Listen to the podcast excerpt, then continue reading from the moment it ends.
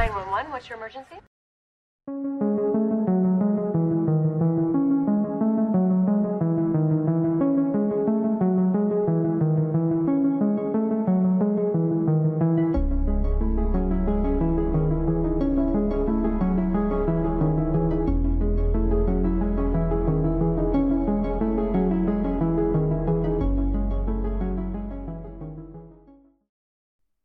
Hola, amigos, espero que estén todos súper bien.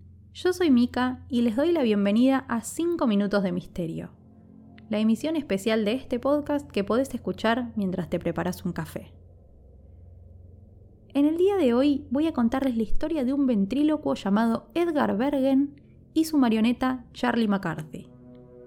Así que, sin perder ni un segundo más, empecemos con el caso.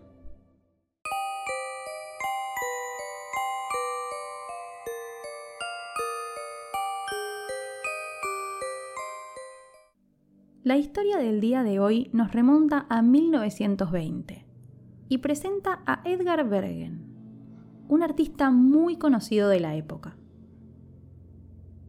Edgar era ventrílocuo y se hizo muy famoso en Estados Unidos gracias a su espectáculo. Bueno, en realidad lo que destacaba a Edgar de su competencia era su muñeco Charlie McCarthy. Él era la verdadera estrella del show. Charlie era diferente al resto de los muñecos que se presentaban en ese momento. A simple vista, parecía representar a un niño de 8 o 9 años y lo que llamaba la atención era su tamaño. Realmente era del tamaño de un niño de 8 o 9 años, mientras que el resto de los muñecos eran muchísimo más pequeños. Charlie tenía facciones muy expresivas y unos ojos de madera que daban una sensación de que siempre estaba triste. El show de Edgar y Charlie era demasiado bueno. Tanto que mucha gente estaba convencida de que Edgar hacía algún tipo de brujería para lograr hacer hablar al muñeco, porque sus labios parecían no moverse en todo el espectáculo. Estos rumores empezaron a circular entre las familias de la época y muchos padres empezaron a prohibirle a sus hijos asistir al show.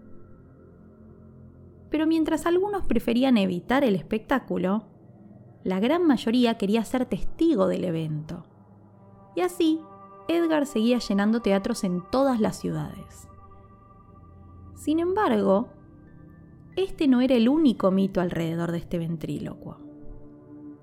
Quienes trabajaron con él en distintos escenarios decían que Edgar no dejaba que nadie se acercara a Charlie. Él era el único responsable de prepararlo para el show y de guardarlo en su caja luego del mismo. Y así fue hasta el último show que dio, en medio de una gira por Nueva York. Al terminar el espectáculo, Edgar se encerró en su camarín y se quedó allí por un largo rato. Eventualmente, los trabajadores del teatro se acercaron a la habitación y como el artista no les respondía, decidieron ingresar.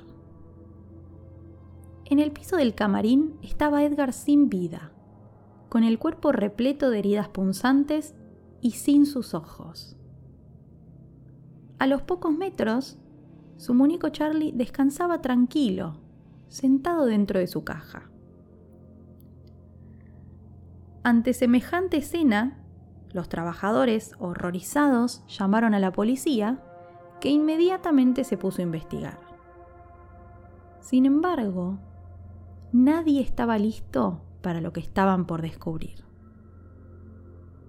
Cuando se acercaron a inspeccionar un poco a Charlie, se dieron cuenta de que en realidad no era un muñeco, sino el cadáver de un niño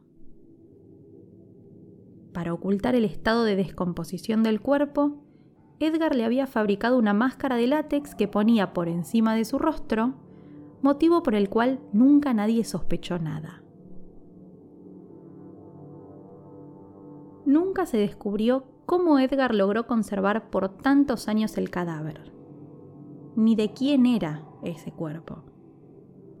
Tampoco se supo jamás qué fue lo que le sucedió a Edgar porque no hubo ni siquiera un sospechoso por su asesinato.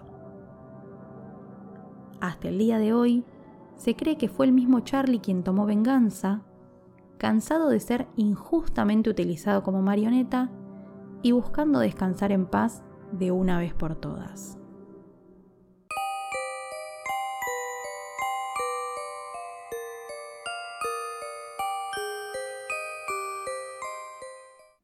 Espero que les haya gustado este nuevo episodio del podcast y les agradezco por haber llegado hasta acá.